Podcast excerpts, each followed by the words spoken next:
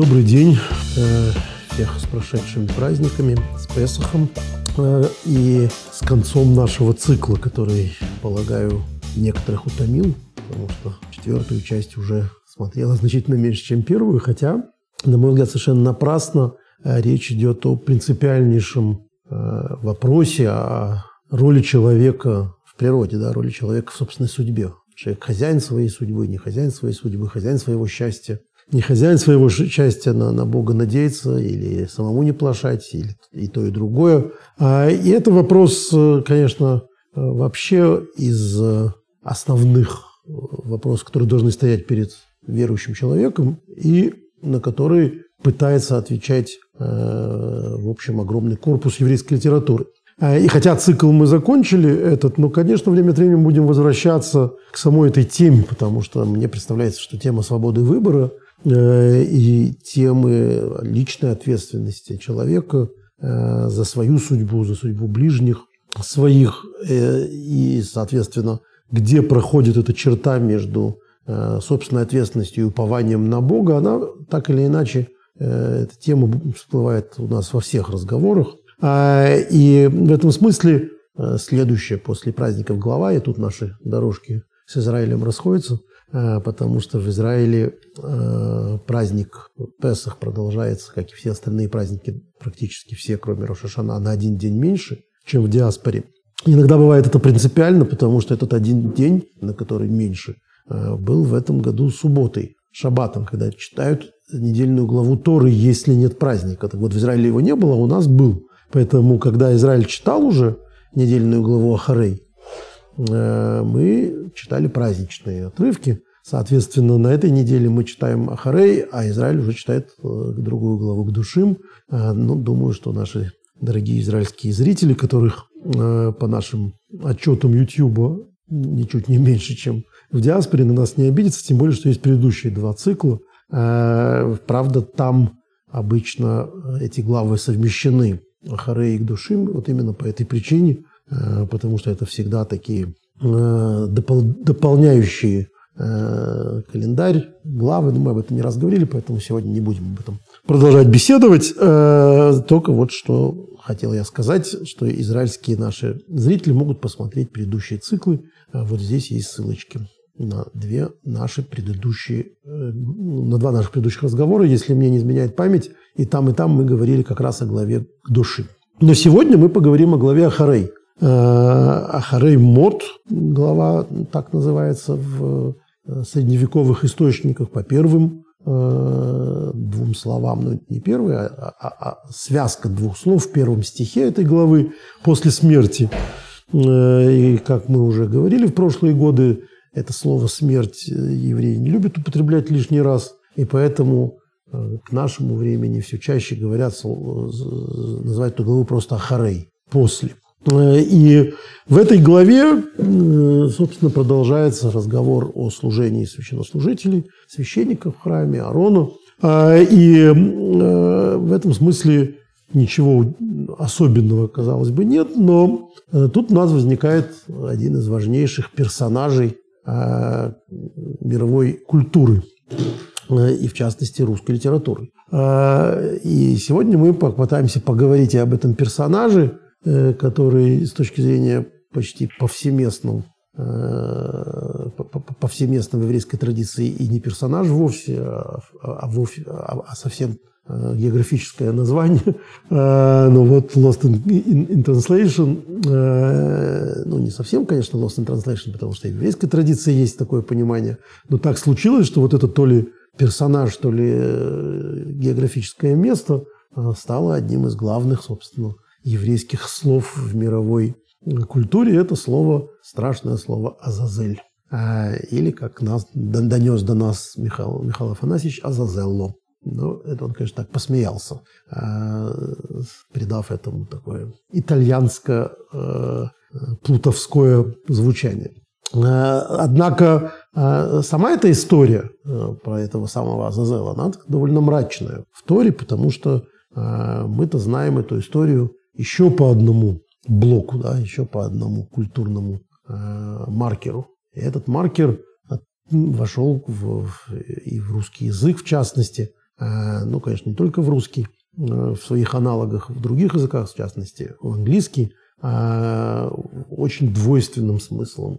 Это scapegoat, козел отпущения. И козел отпущения – это тоже понятие, которое вошло, стало жить своей жизнью. То есть э, в нашей сегодняшней э, культуре козел отпущения – это, как правило, тот, на кого попытались э, свалить все, вот, нашли виноватого и на, него все списали. А, в Торе, в той главе, в которой, мы, в которой о нем идет речь, в нашей сегодняшней главе, конечно, все не так просто.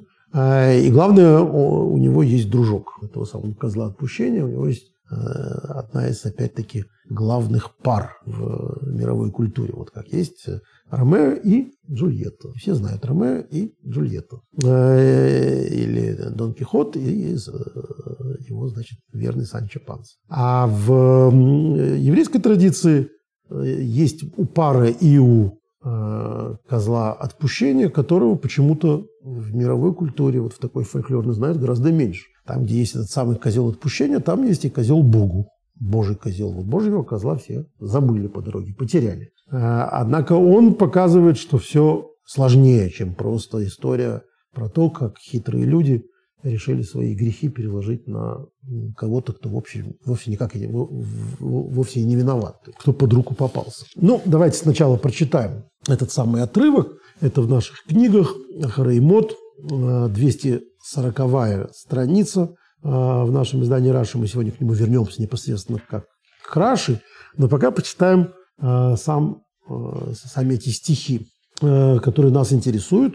Для тех наших зрителей, которые пользуются другими изданиями, можно посмотреть книги Ваикра, глава 16, начнем с 6 стиха. И подведет Аарон быка своей жертвы за грех и скупит себя и свой дом. Ну, можно было шестой стих опустить, сразу седьмого. И возьмет двух козлов и поставит их пред Господом у входа в шатер собрания. Это все часть, э, в общем, йом-кипурной э, службы, то есть службы того, что называется в русской культуре, опять-таки мы сегодня говорим все время о перекрестиях культуры, судным днем, э, который на еврейском языке вовсе не судный, а день искупления. И вот частью этого искупления, несомненно, самой заметной, э, как раз и является то, что, о чем мы сейчас читаем. «Возложит Аарон на обоих козлов жребий. Один жребий для Господа, а другой жребий к Азазелю».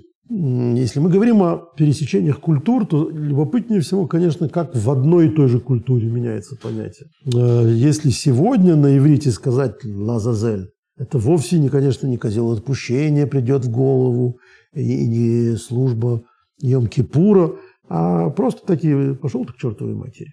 То есть это э, отправление по известному адресу. Вот э, как случилось, что э, Лазазель, такой мрачный и мистический историй превратился в простое бранное ругательство в современном иврите. Это один из главных секретов вообще бытования языка для меня. Потому что, в общем, тысячелетиями для евреев это понятие Азазель было крайне мрачным. Ну, с другой стороны, люди посылают какие-то мрачные места, э, скорее всего, именно поэтому. Но неважно. Важно, что вот э, будет два жребия. Один жребий для Господа, ну, то есть будет написано на одной табличке для Господа, а другой жребий к Азазелю. И приведет Аарон козла, на которого выбыл жребий для, для, для Господа. То есть э, вот они таким образом станет понятно, какой из этих двух козлов. То есть не существует никакого изначально козла отпущения. У одного-то козла вполне себе прекрасная будет судьба. И пока из этих двух козлов непонятно, какой козел отпущения. А, и вот, наконец, стало понятно, выполнен его жребий, сделает его жертвой за грех. Козел же, на которого выпал жребий Казазелю, то есть жертвой, будет обычной э, жертвой праздников или э, шабатов, или будничного дня, каждого дня томит, постоянной жертвы. Одна из жертв. С этим жертвой Богу все понятно. Храм, как мы уже не раз говорили, это, собственно, в первую очередь функциональное место принесения жертв Богу. Жертвы Богу, в свою очередь, это такая мистерия, искупления за грех. То есть об этом уже не раз говорили, что речь идет о том, а, что вот человек таким образом, с точки зрения Рамбама, например, должен посмотреть, что бы ему вообще-то полагалось за его прегрешение – и делать шуву. кается за это. А то, что там это бедное животное в результате приносится в жертву и съедается человеком, коином, или не съедается, а полностью приходит все сожжение, это, что называется, косвенная история. Главное – это э, в этом смысле э, храмовое понимание этого обряда. Храмовое, потому что где-то рядом в соседних культурах вовсе, вовсе не так. Он совсем таки искупает грех.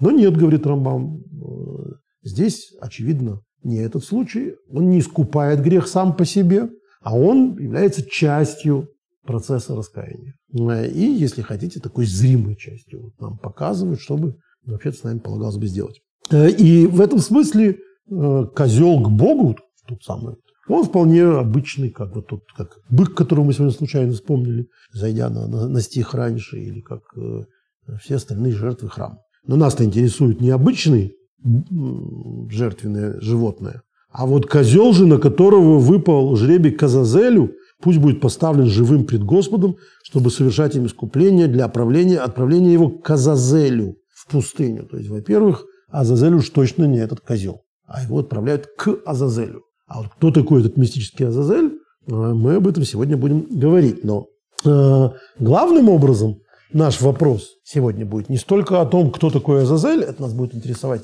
культурологически в основном, а зачем этот жребий, что дает этот жребий. То есть э, в чем вообще судьба индейка? То есть как, каким образом человек должен принимать решения? И каким образом Э, вот такая странная процедура жребия, судьбоносная для этого козла, а, а как мы сегодня увидим в подобранных мной источниках, не только для этого козла жребий был судьбоносным в разных исторических, э, тонахических моментах. Каким образом это э, что-то отражает? Что такое вообще жребий? Что такое перст судьбы? Кто такая эта судьба?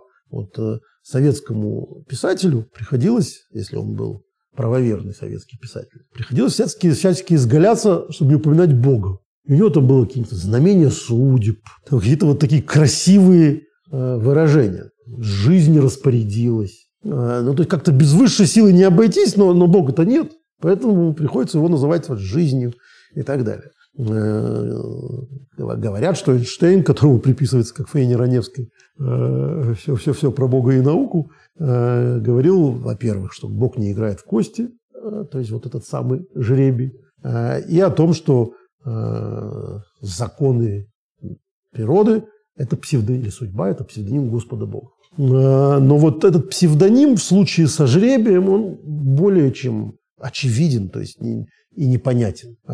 Почему так? Почему надо бросать этот жребий? Почему бы Коину Арону не сказать правый, Богу левый, э, дьяволу, да, Азазелю, к Азазелю э, и так далее. Зачем нужна эта игра и, и что она означает? Вопрос интересует, как нетрудно догадаться, не только меня, целый ряд еврейских комментаторов, и они по этому поводу э, настолько много говорят, что мне пришлось очень э, придирчиво отбирать самые любопытные комментарии э, и, конечно, не повторять их в аналогичных, как это часто бывает в еврейской традиции, даже если они существуют совершенно самостоятельно. И сразу пасхалочку, вот они. Конечно, нас сегодня больше всего порадует Раби Авраам и Бенезра. Это одно из мест в, в Торе, в его комментарии, в котором он с нами играет в прятки. И мы в эти прятки с удовольствием поиграемся и благодаря нашему русскому изданию э, не заблудимся. Хотя э, все видимые, виданные мною э, издания Раби Авраама Бенезера и, и, и современное еврейское, и перевод на английский не поняли, что там написано. И это предмет моей гордости, что наши э, умные русскоязычные редакторы разобрались, объяснили и таким образом сняли такой, за, э, такую завесу тайны над этим комментарием а, Раби Авраам Ибн Эзра, который мучает совершенно издатель, например, английского Ибн Эзра. Но сначала поговорим о более простых вещах. Вот что пишет по этому поводу Раби Авадья Сфорном. Что понятно, говорит он, что этот жребий, он не случайный. То есть это не то, что воля судеб. То есть это не то, что какой-то из этих козлов мог бы быть э, так, а мог бы быть этак. Нет. Это э, выявление желания Господа Бога. Это вот важная философская концепция. полагаясь на жребий, мы полагаемся, что это таким образом мы узнаем волю Господа Бога. То есть э, мы не, не будем действовать, как вы, вы, выпадет жребий просто, а мы будем знать, как надо, потому что жребий укажет на волю Творца. А, и вот он приводит по этому поводу э, такую мысль, Киагураль, потому что жребий, фратал едей иш хасид, или как он пишет, иш хасидой, не знаю, то ли это описка в его рукописях, которая вошла во все издания, то ли какой-то неизвестный мне контекст, а, но грамматически тут не вижу я, зачем нужно хасидо. А, давайте я объясню, в чем э, мой вопрос. Особенно, когда этот жребий бросает праведный человек, Ишхасид. А Ишхасидо – это какой-то странный э, человек праведного кого-то. Я не знаю, что это значит, но поэтому очевидно для меня, что Ишхасид. Но бывает, что есть какие-то скрытые цитаты, которые мне неизвестны, а сворно мы пока на русский не перевели, поэтому придется ограничиться моим вопросом. Так вот, праведный человек, Кашер Ишел Иш Бедвар Элаким, а, он, если будет вопрошать Слово Божье, волю Божью таким образом, а, жребием, то есть он не будет знать, как надо, то это будет а, соответствовать тому, что сказано где сказано, вот я сегодня за то, что много цитат, решил впервые распечатать вам их, чтобы вы просто могли проследить за мыслью, а нашим зрителям мы тоже их выкинем они будут, я надеюсь, сопровождать каждый раз. Вот в притчах царя Соломона, в 16 главе 33 стихе, это первая наша э, цитата, э, содержится замечательная фраза «За пазуху бросается жребий», за пазуху в смысле куда-то так, но от Господа все решение его. То есть жребий в этом смысле – это не гадание, которое твердо запрещено, а вопрошение Бога. Вот как как надо, так надо. А, и таким образом, какой козел был Богу, а какой Азазелю, это изначально трансцендентным образом уже было предрасположено, было известно. Все, что нам надо, это узнать. Узнать то, что уже предначертано. А, и вот по этому поводу, например, говорит Балатурим, еще один замечательный комментарий, а, что такого рода жребий, который бросали по поводу Э, по поводу этих козлов.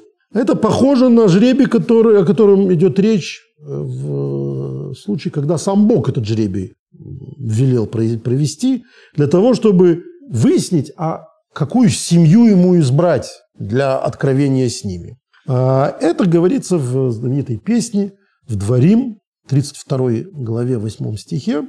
Э, говорится следующее. Когда Всевышний народом владение давал, разделял человеческий род, он определил границы народов по числу сынов Израиля. Это мы знаем. А, и вот дальше мы читаем по этому поводу, э, как он велит провести раздел, как этот удел проводился. Это третья наша э, ссылка в Бемидвору 26.56. Каждое, многолюдно, каждое колено, многолюдно оно или много, малочисленно, должно получить удел по велению жребия. То есть Бог говорит, как вы узнаете, там, э, в принципе, по числу членов колен э, можно было определить размер земли. Но где?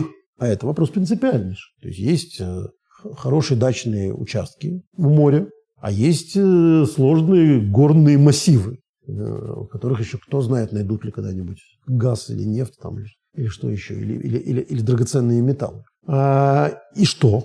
Как это понять? Как не, не, не, не рассориться? Вот это должен быть жребий. Карта будет расписана по жребию.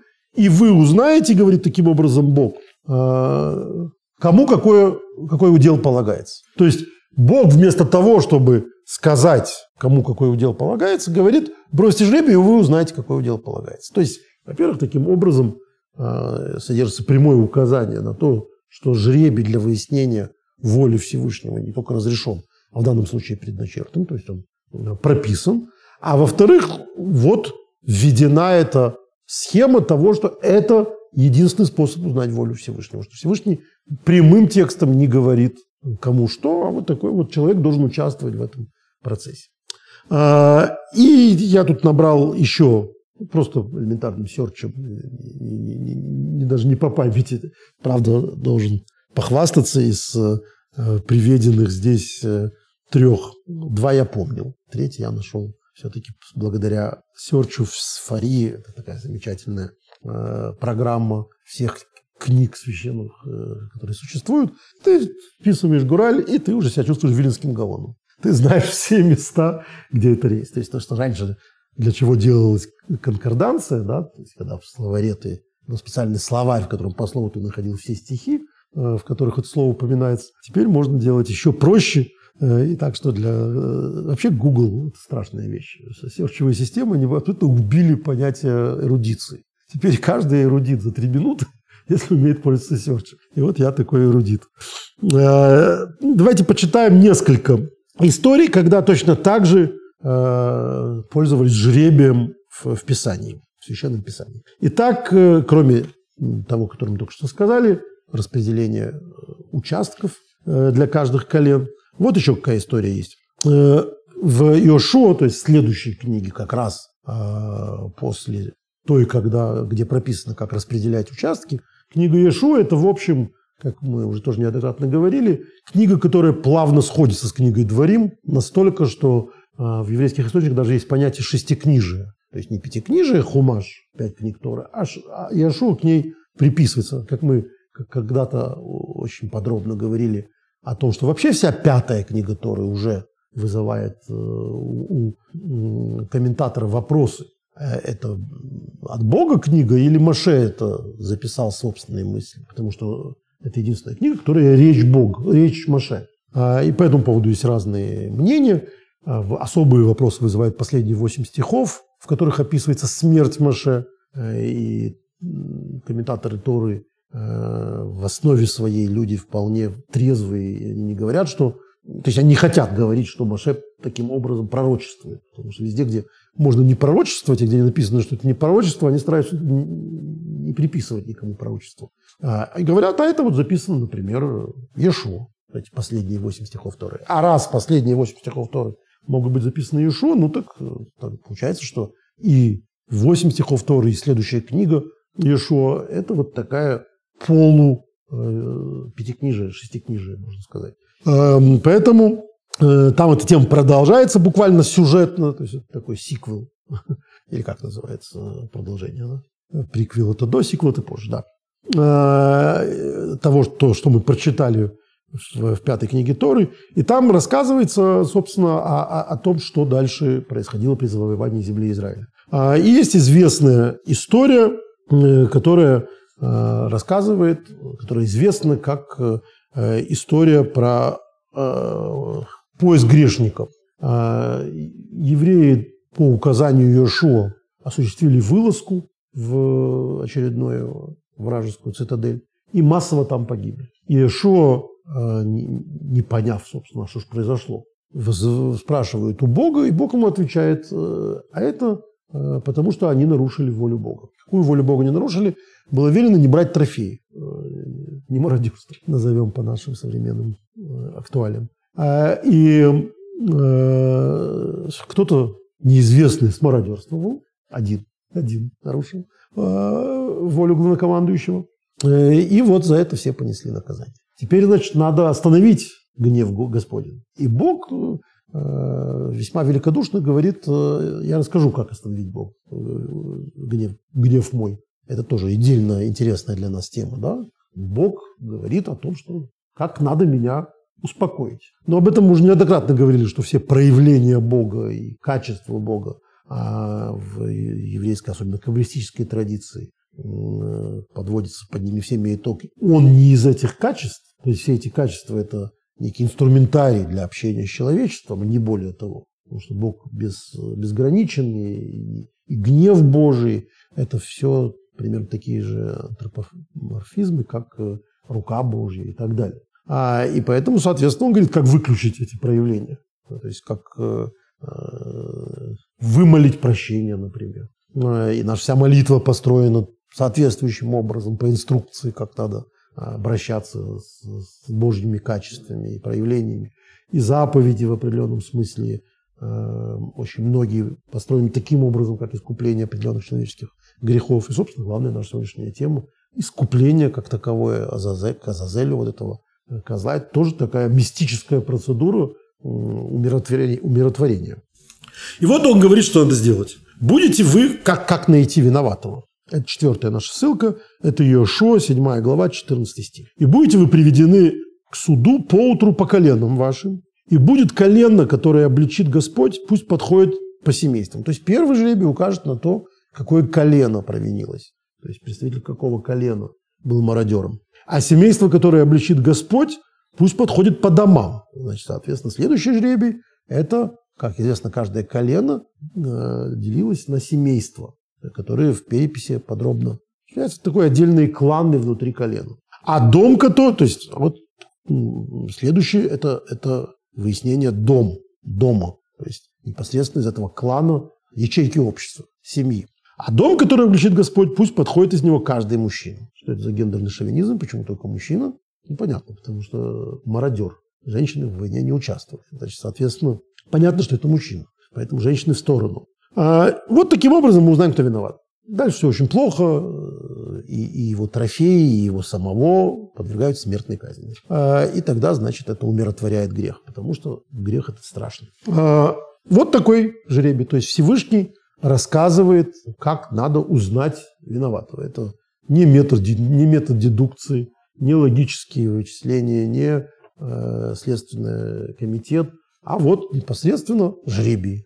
Жребий покажут, укажут на, на виновного. Хотя казалось бы, что все, что нужно. Давайте начнем с того, что достаточно было бы, чтобы сам Бог его убил в момент мародерства. Зачем э, вот эта вся сложная процедура, да еще через вот это и так далее. Непонятно до конца. Ну, непонятно э, в философском плане. Как, вот про свободу выбора и про участие человека в собственной судьбе, в судьбе своего семьи, своей страны, своего народа. Вот грех человека может э, настолько повлиять на судьбу всего народа, что, в общем, э, для того, чтобы народ смог избавиться от наказания за это, за это преступление, он должен лично, это, этот народ должен покарать преступление, а не, а не Бог. То есть э, Бог таким образом говорит, сами напортачили, сами разбирайтесь. Но благодаря тому, что есть пророк Иешуа, он говорит, собственно, э, очень сильно сокращает к этому путь. Ему не нужны процессы, ему не нужны... Он говорит, вы вот выясните таким образом, кто виноват. Еще один э, подобный прецедент мы находим в книге Шмуэля, Самуила, пророк Самуил, один из самых крупных пророков за всю историю э, эпохи пророков, а, тот, который последний из эпохи пророков и первый, э, при нем появились первые цари, собственно, которых он и помазал на царство. Это Шауль, а потом он помазал, он и отмазал, э, и помазал на царство царя Давида, начав таким образом династию Давидову. А, вот это помазание, о выборе царя и так далее. Мы очень с вами много говорили о том, как Шмуэль этого всего не хотел, а, и, и возмущался, и, и гневался на свой народ. И только Бог сказал, ну раз уже не хотят царя, то пусть получат себе царя, а я только тебе расскажу, как его избрать и как его помазать на царство. А, ну, что, в общем, э, в гневе Шмуэля было понятным, что это э, была такая определенная утеря доверия к институту пророков, потому что пророки до этого и были царями. А, а Шмуэль из-за своих сыновей, в общем, э, о чем можно посмотреть в первоисточнике, э, такую э, традицию прервал. То есть в результате все это сменилось царями и плохо закончилось, как мы помним. А Ишмуэль понимал, что это плохо закончится, и поэтому категорически был против вот такой царской власти как таковой. Такой первый антимонархист. Как часто бывает, именно ему самому известному антимонархисту, на которого теперь будут ссылаться все антимонархисты, потому что он гневную речь по поводу того, что предпочли Бога, Богу э, царя произносит. Дальше это будут говорить все э, во время бунта против царей. Именно он при этом создал институт монархии э, по увелению Бога. Но как он избрал этого царя? Где он его нашел? Давайте почитаем. Это первая книга Шмуэля, 10 глава, 20, э, от 20 до 22 стиха. «И подводил Шмуэль все колена Израилевы, Израиля, и выпал жребий колену Бениаминову». То есть очень похоже, да, на то, что мы говорили. Сначала колену. Подводил колено Бениаминова по семейству его, то есть по домам, вот этим вот самым. И выпал жребий семейства Матриеву. И выпал жребий Шаулу, сына Киша. И искали его, но не нашли. И вопросили еще Господа, пришел сюда еще человек. И сказал Господь, вот он прячется среди утвари. Я мог бы, конечно, завершить э, на, на, на том, как выпал жребий, потому что нас интересует только жребий, но я не мог удержаться. Вообще очень трудно поставить точку в цитировании пророков, потому что жребий выпал на того, который еще и прятался. То есть э, он не, хотел быть. То есть жребий не показал ни на кого из присутствующих в этом семействе. И тогда пришлось еще раз запрошать Бога. Как же так? Жребий выпал, а этого Э, на, на дом, а дальше молчит жребий. Где же этот человек? Его приходится найти.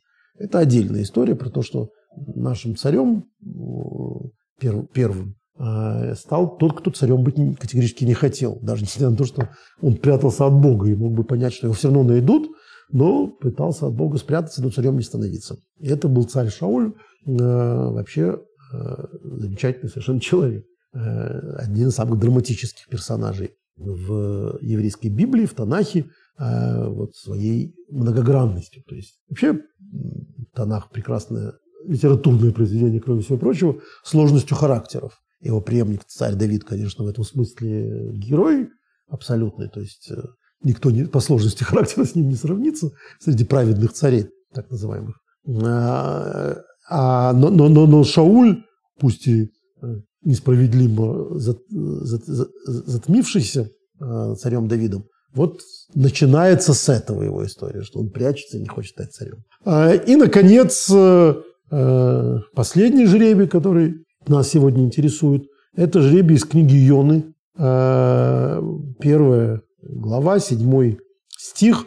Там мы помним историю. Йона, в этом смысле, это не я перекидываю этот мостик Э, просто так случилось. Э, он тоже прятался от Бога, он тоже никак не хотел исполнять волю Бога, идти в Ниневию, э, мегаполис, столицу, и увещевать, значит. Народ делал это по вполне эгоистическим причинам, потому что не понимал, зачем увещевать грешников. Есть вот такой отвратительный город, горел огнем. Зачем их увещевать? И, тем не менее, Бог его туда направлял. И потом рассказывал ему историю про кустик, да, который жалко, что сгорел. Стало жалко э, Ионе, что он сгорел, и Бог сказал, значит, народ целый тебе не жалко, а он для меня больше, чем твой кустик. А, вот такое, значит, нежелание участвовать в Божьем процессе. Вот Бог опять-таки тут указывает на то, что ему нужно люди покаяние людей. То есть это люди должны изменять свою природу. Э, и, и он бросает спасательные круги. Эти спасательные круги, в этом случае это пророк, э, для того, чтобы люди к нему прислушались э, и, и, и покаялись. Или не прислушались и были уничтожены. Мы и такие примеры видим. Ной, самый известный из них, как Митраж утверждает, вся эта история со строительством ковчега, который там продолжался много дней, был для того, чтобы люди спрашивали у Ноха, зачем он это строит. А Нох – это такой Иона своего времени. Он, люди ему не очень нужны. Он э, с Богом и, сам пообщается, даже если никого больше не останется. Э, но ему говорят, нет, нет, нет, ты давай построй, пожалуйста. Ты отделился от всех людей. Нет, ты на глазах у всех строй огромный, значит, корабль. А, почему? Потому что тебя будут спрашивать, говорит Мидраш, зачем ты его строишь? Ты будешь говорить, потому что преисполнилась земля грехами, а, и вот Бог наведет, э, наведет потоп, и вот они, значит, соответственно, будут пугаться и исправляться. Ну, ничего подобного не случилось. Они его спрашивали и хохотали над ним, когда он говорил, что будет потоп. Идея фикс у человека, сумасшедший, строит какой-то огромный значит, корабль. Ха-ха-ха. Посмотрим. Когда же стало понятно, что потоп идет, они решили, ну раз так, то давайте кому, давай мы его уничтожим. Не доставайся же никому. Э, и тогда Бог говорит, посмотрим, кто кого. И, значит, поражает их какими-то там карами, и, и Нох, Ной благополучно спасается. Но тут э, Ной – это вот такой пророк, который не хочет быть пророком. И Богу приходится идти на, судя по этому Мидрушу, ухищрение для того, чтобы он все-таки смог стать пророком. А просто между делом рассказывать, что он делает. То есть не говорить, э, не ходить по базарной площади и кричать «покайтесь, люди», а заниматься своим делом, как он это любил, и между делом, извините за тавтологию, объяснять людям, чем он занимается. Вот Йона был из той же, из того же теста, и в этом смысле они оба похожи на Шауля. Они не хотят быть пророками, а они хотят спокойно служить Богу, э, и не иметь дела с этими подонками, которые их окружают. Шауль не хочет э, заниматься народом, и они не хотят заниматься народом. А, но Йона, значит, э, всячески пытается этой своей миссии избежать, и небольшая книга пророка Йона рассказывает о том, как ему это не удается все время. И вот один из этих этапов – это он на корабле, и начинается страшный шторм. А, а на корабле этом он, в общем, уплывает от Ниневии, а не идет в Ниневию. А, и когда начинается этот страшный шторм, люди те времена, как мы не раз уже говорили, все верующие, все во что-то разное, но никто не верит в коммунистическую партию и в то, что собственными силами добьемся мы освобождения своей собственной рукой, а понимают, что кто-то должен им помочь, а главное, кто-то виноват в этом всем. И сказали они друг другу, пойдемте и бросим жребий. То есть узнаем, из-за кого этот потоп. И жребий, из-за кого это бедствие нам. То есть люди к, ко времени Йонны, как мы могли бы уже сейчас понять на этом корабле, они изменились со времен Ноха. Во времена Ноя они смеялись, но а теперь-то все потомки Ноя, и генетическая память осталась, теперь они пророков слушаются. И, и пророков послушается и Ниневия в результате, и раскается. И таким образом, Э, недоной э, Иона станет э, вполне справившимся со своей миссией Ноем. То есть, в отличие, это такая обратка, да, это обратная история. Нох спасается в водах, то есть уплывая от мира. Йона в, в, пытается уплыть от мира, и море не дает ему это сделать, воды ему не дают это сделать, потому что уже тут вот эта группа людей, которые с ним на корабле, они ему должны сказать, нет, мы понимаем, что все от Бога. Как они это указывают? Вот они говорят, пойдемте и бросим жребий, узнаем, из-за кого это бедствие нам.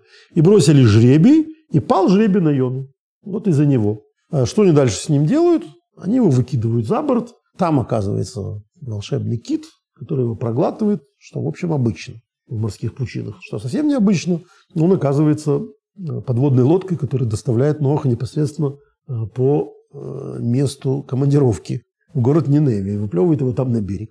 И вот эта вот прекрасная история, невероятно красивая по своей вот этой, по своему параллелизму, параллелям с, с Нохом, по обраткам Ноха и так далее, она нас интересует все-таки исключительно из-за жребия. Тоже таким образом именно жребий стал э, путем к тому, что нужный человек выполнил свою нужную миссию.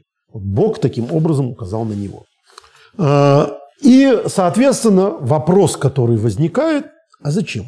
Зачем нужны эти трансцендентные э, формы выявления, какой козел Богу, а какой э, черту, Казазелю, назовем так. Э, зачем нужно постоянно выяснять с помощью жребия, кто кому, кто для чего? Если во всех случаях, которые мы привели, хотя бы понятно, что это для выявления того, кто тебе нужен Богу для его миссии, то в нашем э, случае это не очень понятно, потому что все-таки речь идет э, о животном, которое, ну, одно из двух, что это меняет. Какая разница, какой из животных в результате будет э, э, принесено в жертву таким образом, какое отправлено в пустыню. То есть получается, что этот э, жертвенный козел, то есть не жертвенный козел, жертвенный козел это первый, а этот козел отпущения, который будет отправлен дальше к Азазелю, о котором мы сегодня еще немножко поговорим, он, в общем, а, какой-то вот такой особенный. И он равноценен по собственному, по своей миссии а, козлу Богу. То есть он нужен для чего-то. И Богу надо сказать, какой из них какой. Тут нет такого, какой нужен, а какой не нужен. Они оба нужны. Что же это за такое козел отпущения? Кто такой этот Азазель? Почему к нему надо отправлять этого козла и почему это так важно. Вот наш основной вопрос, которым мы сейчас займемся. По Талмуду э, в трактате Йома, который э, легко был предрекаем в качестве источника э, данных по этому вопросу, потому что Йома – это Йом, день, а день – это, конечно, день искупления, Йом-Кипур. И, соответственно, весь этот трактат посвящен по большей части, как всегда, с, отклонениями в разные стороны, но его магистральная тема – это Йом-Кипур. И вот Э, в нем содержится такая фраза, а Талмуд для нас, как понятно, это авторитетнейший источник. Э, не зря нас упрекали, э, обвиняли христиане и всякие еврейские сектанты в том, что э, вот эти евреи, это не евреи Танаха, не евреи Торы, это евреи талмудические, раббиникал, да, как сейчас переводят, раввинистические, то есть талмудические.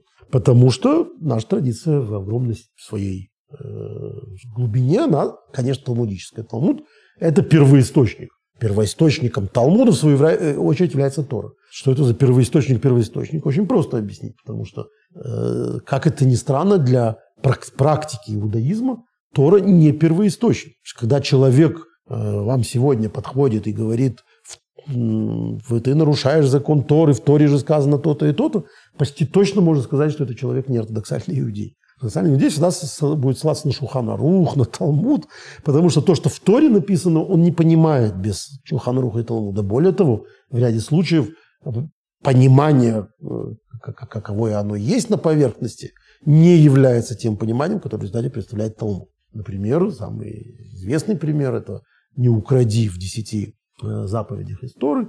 С точки зрения Талмуда это не запрет воровства. Запрет воровства находится в другом месте.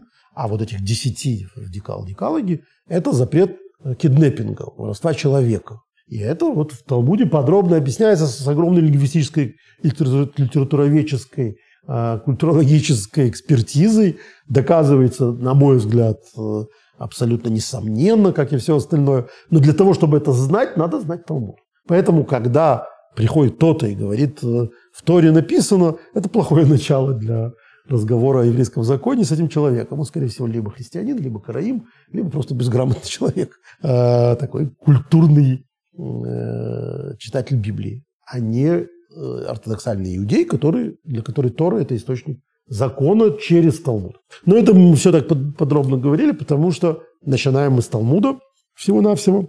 Учили в Барайте от имени учеников из дома Раби Ишмаэля. Э, это э, Йома 67а. Мы читаем из Эньякова, нашей хрестоматии Талмуда, потому что Йому мы еще не перевели. Э, так вот, учили в Барайте от имени учеников из дома Раби Ишмаэля. Козел Азазелю так как служит он искуплению, э, искуплением греху Узы и Азаэля. Начнем с того, что слово «Азазель» непонятно. Это слово э, встречается ровно по отношению к одному понятию, вот к нему. Его нет в других местах Торы. Кто такой этот Азазель, что такое этот Азазель, совершенно непонятно. И, соответственно, слово нам должно что-то подсказывать. Тора не позаботилась о том, чтобы нам объяснить, кто это, и что это, и где это. А она говорит у вас есть устная традиция. Маше записал, ему объяснили. Азазел, смотри туда, ходи туда, означает то-то. Утерянная традиция. Ее восстанавливают логичным, логич, логическим образом. В э, Талмуде замечательная история про то, как э, вообще были забыты большая часть законов Торы, и как ее логическим образом восстанавливали эту традицию. И потом оказалось, что все восстановили логическим образом. Человек, который владеет инструментарием, может, прочитав Тору, понять, что там написано. Я сказал, что вам скажут, что в Шулханарухе написано.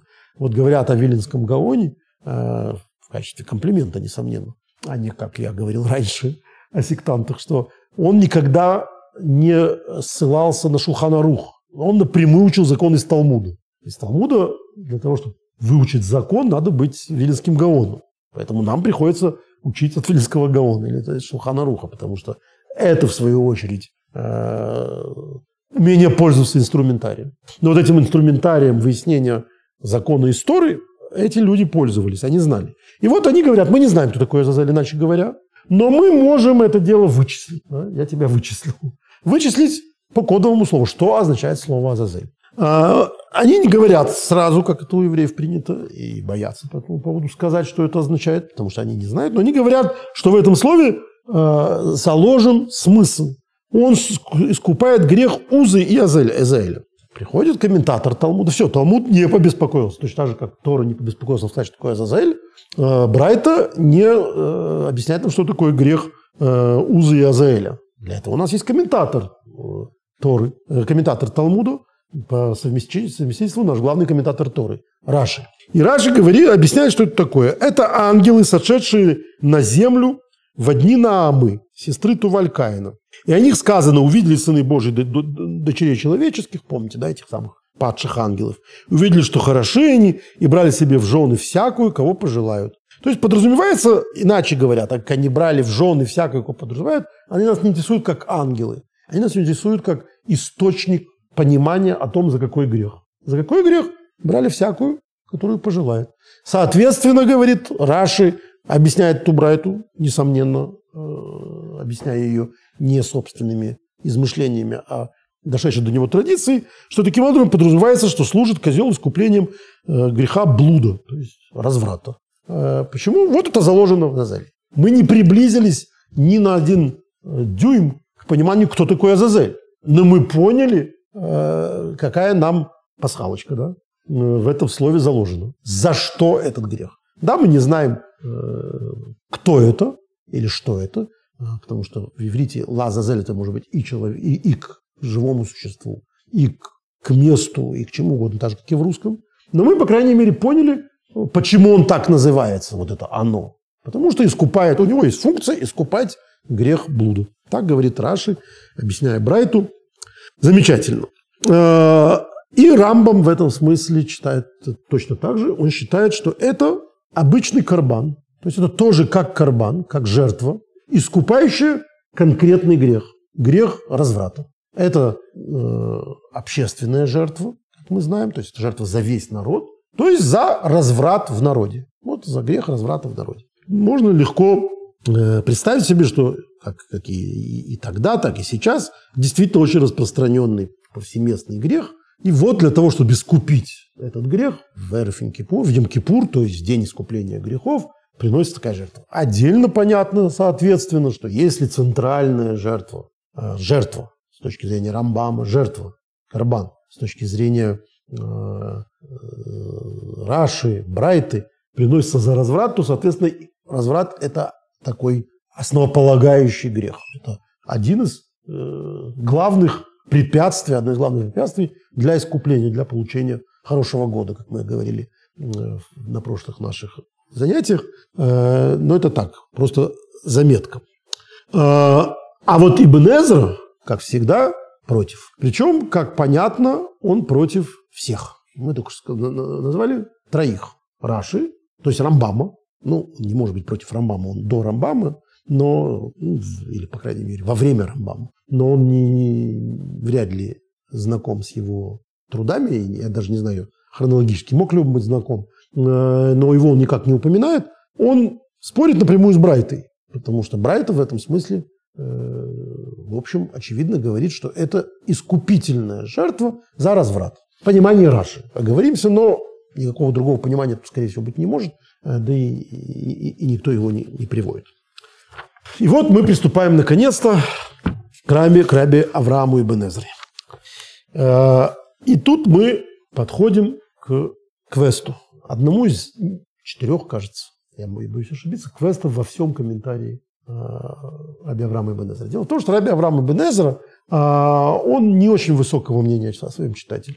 То есть он, как мы уже не раз рассказывали, исторически составляет свой комментарий для спонсоров в основном, он потом, убегая от них, там, разрывая с ними контракты, писал о них гадости, писал о них стихи. То есть сначала он писал им оды, а в конце он писал, что вот это вот э, глупцы, там, ослы э, и, и, и, и, тому подобное. Была сложная академическая деятельность человека.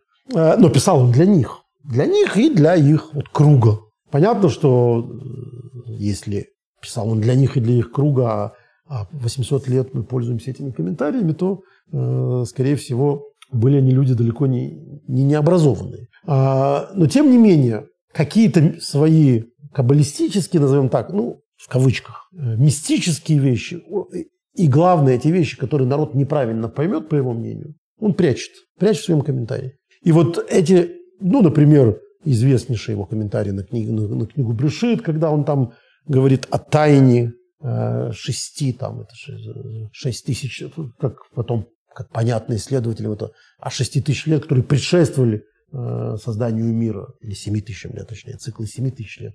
Почему? Потому что он не хочет, чтобы народ э, радостно бегал и говорил ха-ха-ха, оказывается, мир был создан раньше, не понимая вообще, о чем он говорит. То есть он говорит о метафизических понятиях, о мирах, о Ишталшелюте, обо всем порядке мироздания, который народу он не собирается объяснять. И это не его задача, по крайней мере, в этом труде. А мы не знаем, написал ли он какие-то другие труды по такому поводу, потому что э, все, что до нас дошло, это чудо. Большая часть э, не только трудов конкретных авторов, но их всех трудов большинства авторов до нас не дошли, как и имена этих авторов. То есть мы часто видим по ссылкам, что вот существовали авторитетнейшие комментарии, которые до нас не дошли. Тоже дошли такие комментарии, как комментарии Раби Авраама Ибн Эзра. Это вообще такое чудо еврейской истории, которое не должно было бы произойти. Но ну вот в частности в этом месте, когда он говорит о, задается этим вопросом, он прячет э, некую тайну, которую, как я уже говорил, э, не поняли комментаторы современных изданий, но хорошо понял другой великий ученый Рамбан. А комментаторы современные не поняли, что Рамбан это понял из самого комментария. Они решили, что он знал что-то такое, чего другие не знали. Ну, по крайней мере, те, которые я видел. А, еще раз говорю, это предмет огромной гордости за коллектив, потому что э, то, что обычно не понимается, оно вот здесь становится совершенно очевидно. Итак, э, прочитаем весь этот комментарий на 16, стих, на 16 главу, 8 стих. Жребий. Об этом нам известно из предания отцов наших. Это Йома, о котором мы говорим. Садия Гаон утверждал, что Азазель – это название горы, которое она получила за несокрушимость. И имя Всевышнего – Эль – это имя Всевышнего. Поэтому все э, еврейские цари, они, э, нося изначально местные имена, которые заканчивались по местному, э, местом, э, именем самого известного божества Ближнего Востока – Бааль. Бааль, Баал, хозяин, муж в современном иврите. Ну, в смысле, владелец, владыка. Э, они все дружно меняли э, свои имена на имена, заканчивающие кошерно «эль». То есть вместо Бааля «эль». «Эль» – это наш бог, хороший бог, вместо Бааля. И поэтому многие наши э, цари имели два имени. Одно для светской переписки с местными царями. И там это, они называются там какой-нибудь Ишбаль. А вдруг мы выясняем и по археологии, и по она подтверждает, то есть археология, которая подтверждает то, что написано в книгах царей, что у них, оказывается, было еще одно имя, которым они пользовались исключительно в еврейских царей среди своих. Поэтому Азазель в этом смысле – это вот такое э, некое наименование горы, которое она получила за несокрушимость. А имя Всевышнего здесь упоминается в том же значении, что в выражениях, например, горы мощные. Горы Рей-Эль. Эль – это э, не только Бог, а это могущество. То есть всемогущий. А, как и сейчас мы можем назвать всемогущим какого-нибудь э, писатель, который всемогущий, он может справиться с любым характером. Сейчас, наверное, мы будем иметь в виду, что он творец некий такой, но слово, в общем, означает, э, как и Элоим, да, может означать, например, властных людей. То есть это качество Бога, вседержащий, владыка. А, и, соответственно, э, вот эта несокрушимая гора называется Азаз-эль, то есть Аз в современном иврите, есть имя Оз, да, силач, да, это тот же самый корень, как и вот это Аз здесь. А второй зайн, Азаз-эль, это, а, сейчас мы это будем, Ибн Эзра это будет опровергать грамматически, но изначально предполагается, что вторая буква – это всегда усиление. То есть не просто сильный, а сильнейший. Вот в, в библейском иврите э, удвоение буквы, оно для этого. Значит, Азазель, аз – сильный, азаз – несокрушимый, очень сильный, эль – мощь. То есть мощь невозможная. Что-то такое. А, э, как в именах, например, в Йоктиэль и так далее, где это все тоже означает то же самое. Но Гаон Раф Мивасер Галеви, это замечательно, значит, Гаон, который это утверждал, это Садия Гаон. Садия Гаон – это вообще number one для них всех, потому что он последний Гаон э, вавилонский. То есть последний несокрушимый авторитет еврейской традиции. Все остальные дальше уже будут, полмира будет э, э, Рамбама уважать, пол, пол мира будет его труды сжигать, как у евреев положено.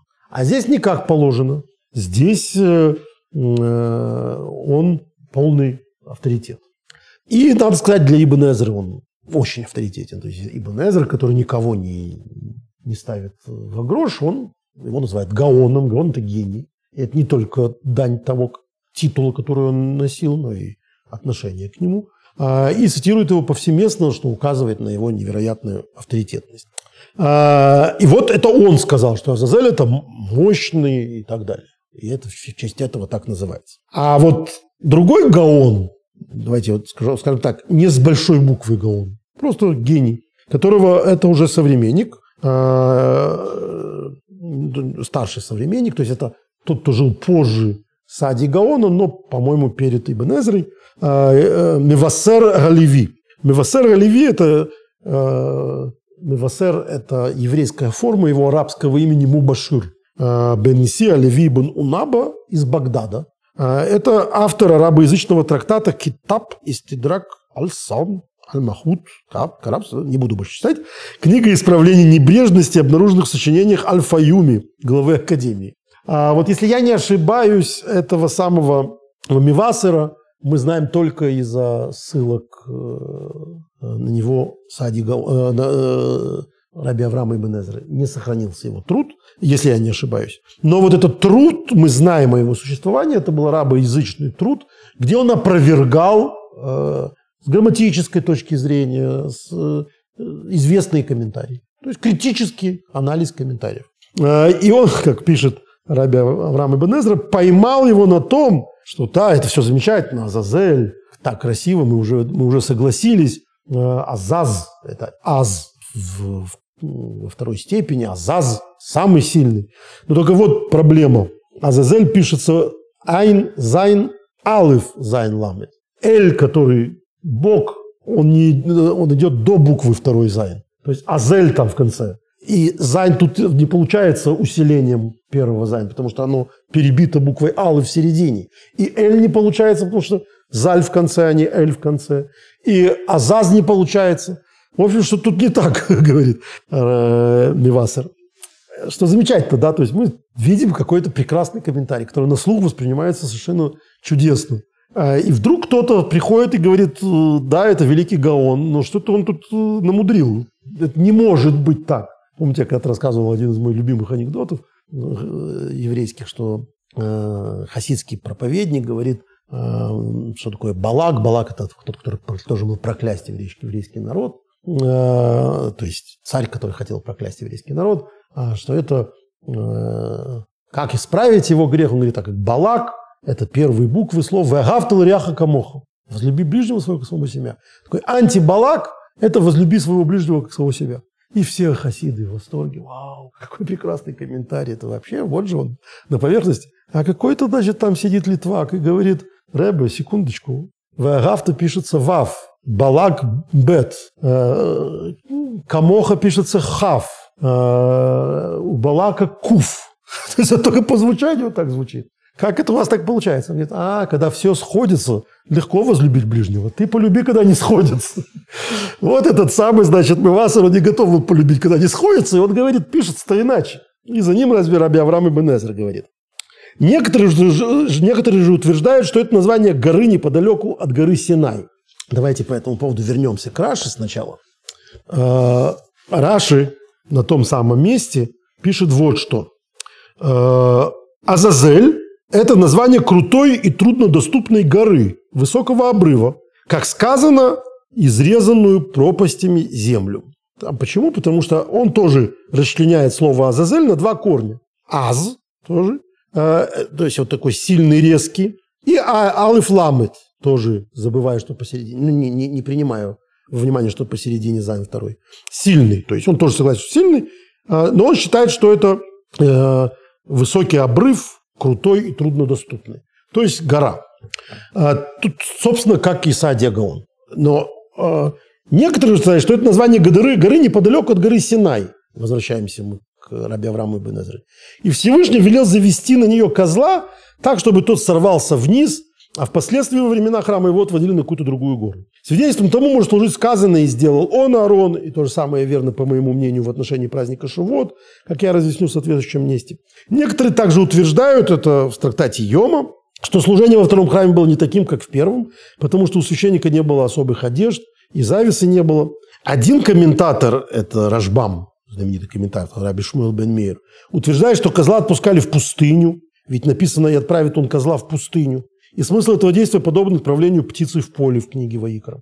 То есть в ненаселенную местность во время очищения, э, прока, очищения от проказа. И свидетельство тому стих в изрезанную землю, как только что мы читали у Раши. Мы же возразили ему, что действительно козла отправляют в пустыню, как написано, но при этом за ним гонится так, чтобы он забрался на скалу. Поэтому древние мудрецы наши, да будет память о них благословенно, сказали, и сталкивает его. Это в трактате Йома, опять-таки. А Рав Шмуэль, а, это Шмуэль бен Хофни Гаон, говорил, что хотя только про козла, предназначенного в жертву за грех, написано, что он для Господа, козел спущения тоже для Господа. Но в таком толковании нет никакой необходимости, потому что отпускание козла – это не, жертвоприношение. Тут он напрямую спорит с Брайтой, о которой мы говорили, но он предпочитает назвать это Раби Шмуэлем, потому что Раби Шмуэлем спорить легче, чем с Талмудом, и Брайт он просто не замечает, тем более, что Брайтов в внимании Раши, ну, неважно. Он считает, что это вот Раби Шмуэль. Он говорит, это не жертвоприношение. И Раби Шмуэль, а, и Рамбам, и Раша, и Брайта считают, что это жертвоприношение. Нет, ведь его не режут. И дальше он начинает играть с нами в прятки. Если бы ты мог понять тайну, скрытую за словом Азазель, ты бы постиг все. И тайный смысл его самого, и тайный смысл его имени. Ведь у этого слова есть родственные слова в Писании. Я же раскрою тебе лишь небольшую часть этой тайны намеком. Когда будет 33, ты все поймешь. И вот все, значит, комментаторы, которых я видел в, изра... в израильских комментариях и в, и в ивритских в, в английских комментариях, говорят, во-первых, переводят «бен шалош шлошим шлош», например, когда тебе станет 33. То есть, когда тебе исполнилось 33. Как будто бы читатель Либенезера не мог быть уже 33-летним. И вообще, что это такое? Явно, явно же как-то что-то тут накинуто. А, и Рамбан, соответственно, а, и наши комментаторы понимают, что нет. Когда тебе исполнится 33, ты все поймешь. Это отсчитай в данном тексте 33 стиха и посмотри комментарий через 33 стиха. То есть э, он не играет с нами в слишком сложную игру. И отчитывая 33 стиха, мы находим комментарий э, к 17 главе, 7 стиху, где речь идет вот о чем. Давайте сначала прочитаем сам стих. «Чтобы не приносили более своих жертв косматым». Там сеирим. Сеир – это козлы, тот же, как у нас тут как козел Азазель, он, он тоже козел. Э, их так называют, почему они называют, почему косматые? Потому что тело того, кто увидит их, покрывается шерстью. Или, скорее всего, все, все-таки потому, что одержимые видят их в образе козлов. Свидетельство того, что сыновья Израиля делали это в Египте. Они блуждают, всякий, кто ищет от них помощи полагается на них, предается блуду. Ведь находясь в завете со своим Богом, он полагает, что кто-то, кроме великого и грозного Всевышнего, может принести ему благо или зло. То есть он аккуратно говорит, что вот это отсылание Азазеля в пустыню – это отсылание к тому, во что люди обычно верят. Каких-то демонов, в каких-то ну, какие-то вот такие силы в виде этих э, косматых так называемых. То есть какой-то такой дьявол. Поэтому он говорит, э, таким образом, разъяснив в этом квесте, ты поймешь, зачем нужен этот Азазель, когда ты прочитаешь через 33 стиха, что не надо приносить жертвы козлам. Вот этого отпусти, не приноси в жертву, а отпусти в пустыню, чтобы таким образом отречься от своего от, от, от, от, от своих обычных представлений о божественном. Но надо сказать, что э, все сложнее, чем я сейчас объяснил. И давайте я прочитаю один из русскоязычных комментариев э, к... Нет, давайте сначала я прочитаю Рамбана. Рамбан объясняет сложнее этого Ибн. Вот что он говорит. Я не нашел хорошего перевода, поэтому перевожу прямо с листа. Ин Раби Авраам, Нееман Рух Михаседавар. Вот Раби Авраам, он э, хранитель духа, э, скрывающий тайну. То есть вот он не, открытым текстом не сказал, что он пишет. Почему? Ну, потому что это такое? Что за в Торе какие-то демоны, которым надо отдать что-то. А, и ты поймешь это через 33 стиха, а, что это противодействие тем демонам, которым нельзя служить. Сложная слишком мысль. Ее так просто не объяснить. Поэтому он это скрыл. Вани рохил, а я ну, болту. Мегале Сойды, я разболтаю его тайну, говорит Рамбан. Открою вам, что он там такое сказал. Чеквар голу эйсера бесейну залбим комис рабин. Ну, сразу он себе ставит защиту. Наши мудрецы уже раскрыли эту тайну во многих местах. Умыфыруш безе бепирки раби лезера году. И это относится к тому, что открытым тестом объясняется в пирке раби лезер, такой мидраж, э, вели, э, великого раби лезера. Лефиха гою нойс, не может там написано. Было принято отдавать его, что это за Азазель? Это Самаэль. ему давали взятку, шойхет, отдавали взятку, бьем и кипурим в судный день, шило леваты с карбоном, что он им не мешал приносить жертв. Везе сой даинин. И в этом великая тайна. Кигою эвдим лилаим Почему? Потому что была крайне распространена вера в высшие силы. Малахим, например, в ангелов. Ангел, э, вера в ангелов была крайне распространена в еврейском народе. Ойсим карбонус, соответственно, им приносили жертвы. Вегем гем рейхный хоях. И вот это было воскурение, воскуряли эти всякие благоухания. Вина Тойра ойсрл гамри. А ведь Тора, Тора запрещает это. Через 33 стиха, да, посмотри, через 33 стиха. Кабола салакусом, признание их власти. Вехола войдулаем, любое служение им. А вальцива акоджбурем кипурим шенишлах саир бамидбар. И, однако, приказал Господь на Йом-Кипур, чтобы мы послали этого самого саира, этого козла в пустыню Лысара Мишель Макота Хрубан, ангелу, который отвечает за э, места незаселенные. Потому что откуда эта вера в высшие силы? Страшное дело, потому что они есть. Ангелы же существуют. Ангелы с точки зрения Торы существуют. Они разговаривали с, э, с нашими пророками. Рамбам считает, что только с ними разговаривают, то есть некие посредники, которых запрещено воспринимать в качестве посредников. К ним запрещено обращаться. Но они есть. Как есть и э, некий сатана, да, которого здесь называют Самаэль. Есть некий ангел, который работает, вот он дурной следователь, плохой следователь. Ему полагается питание, ему полагается духовная энергия и так далее. Ему что-то полагается. Мы не можем полностью отказаться от любой физиологии, от любой материальной жизни, чтобы не отдать этому миру ничего. Нет, мы должны что-то отдать. Как он получит это, если нам категорически запрещено служить этим саирим, этим э, косматым через 33 стиха? Дать ему взятку, чтобы он больше ничего не хотел. Как собаки бросают кусок камня, кусок мяса, чтобы она отстала. Вот для этого в Йом-Кипур этому самому Сама, Самаэлю, Азазелю э, отправляют взятку. Взятку этого, э, этого, эту жертву, назовем так, но она жертва не Богу.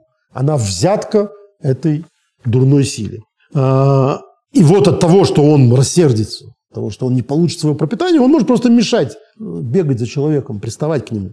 И, соответственно, человек не сможет служить Богу, у него будут постоянно отвлекающие всякие мысли, мотивы и так далее.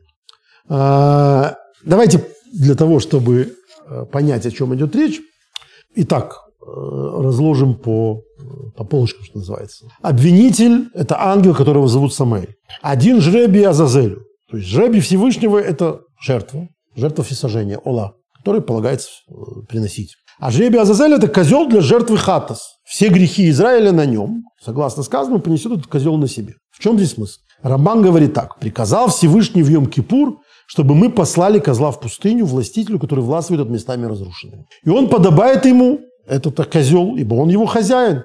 И от излучения его силы происходит разрушение и опустошение, ибо он есть движущая сила звезд меча и крови, и войн, и ссор, и ран. То есть он, это его работа. Он такой палач, которому Бог поручил Малхамовость, да, ангел смерти, ангел войны. Он несет разрушение. Это его работа. Не стреляйте в пианиста, он играет как умеет. Его не надо переделывать, он слуга Божий. Это значит, иначе говоря, с точки зрения Рамбана и Ибн что Азазель – это место пустыни, запустения. Там нет ничего. Есть ангел, который обвиняет народ Израиля. Ему тоже приносит некую взятку, как это говорит Рамбан, шохот, и он уносит эту жертву туда, где, где он властвует. Запустение, разрушение, противоположность застройки, противоположность, соответственно, святой деятельности, то есть созиданию. Вот ему отдают для разрушения это. То есть дают взятку ангелу, должность которого обвинять. И мы таким образом, э, вот с этого квеста, разгаданного Рамбаном, эту мистическую историю и всю историю про Жеви можем понять таким образом. Что на самом деле человеку все время дается выбор. И у нас есть некое указание, это Тора, которое помогает нам этот выбор сделать. Но этот выбор можем сделать только мы. И в общем, так или иначе, это выбор между святым и будничным, скажем так. То есть Божий дар и яичница. А, и этот выбор сделать часто непросто, потому что, да, яичница звучит плохо, но она вот, она перед нами. А Божий дар – это э, журавль в небе. И сказать, что яичница нам не нужна, сказать, что этот мир нам не нужен, материальный мир нам не нужен, будет совершенно неправильно, потому что мы здесь находимся для материального мира. Поэтому Что-то мы этому материальному миру должны отдать. Что-то этому миру разрушения мы должны отдать. Это может быть часть нашего таланта. То есть мы должны заниматься улучшением этого мира, в том числе практическими действиями. Пахать землю или рисовать, или, не знаю, э, табуретки делать. Это твоя божественная душа, которая отдается в этот мир. Человек может сказать, нет, ничего такого я делать не хочу. И таким образом мы приходим к вашему главному выводу. Э, и, можно сказать, таким образом это аппендикс к тому, о чем мы говорили все четыре занятия предыдущих. Это об отношении к деньгам, к заработку и так далее. Не, не следует человеку полностью отказываться от материального мира. Этот мир требует взятки. И эту взятку ему надо отдать. Но понимать, что это взятка Азазелю, что это взятка запустению, что твой внутренний мир гораздо шире твоих забот о пропитании, гораздо шире твоих материальных забот, гораздо шире э, всего, всех законов этого мира. То есть, часть закон этого мира в этом мире есть зависть, амбиции, э, конкуренция, Э, кто не успел, тот опоздал, кто раньше встал, того и тапки и так далее. Жить, невзирая на эти законы, не сопротивляться, когда на тебя нападают, а подставлять левую щеку, да, и так далее, это значит этому миру ничего не отдать. И тебе будет жить э, не, не совсем непросто, и более того, на каком-то этапе невозможно. Ты будешь, тебе в результате окажется намного сложнее выполнять свою основную функцию. Поэтому ничего подобного. Ты должен отдать этому миру его взятку. Но должен понимать, что это взятка косматым. Это взятки. Если ты начинаешь этому служить, э, этому миру, которому ты отдаешь взятку, думая, что ты таким образом заслуживаешь его э, благословения и будешь от него получать такой фауст, да, будешь от него получать пропитание, то это постепенно, то это превращается то, в то, что написано через 33 стиха. Не служи косматы, отдавай им взятку в виде этого козла отпущения, не более того. То есть всем своим страстям, всему своему Э, всей своей погоней за славой, за э, богатством э, и за тому подобным, ты должен отдавать ровно то, что им следует отдавать в качестве взятки, а не в качестве служения им. Потому что грань этого настолько тонка между вот этой взяткой, материальным заботам и служением материальному благосостоянию, отдачей всего себя материальному благосостоянию, что э, своим спонсорам а, Раби Авраам Ибн Эзер смог это только зашифровать, понимая, что иначе они решат, что вот они, эти косматые, которым надо служить, а, а не то, как объясняет это Рамбан. Такая вот история, э, с одной стороны, замечательным образом демистифицирующая этого грозного Азазеля, а с другой стороны, конечно, э, представляющая из себя э, очень выпуклую картинку тонкого понимания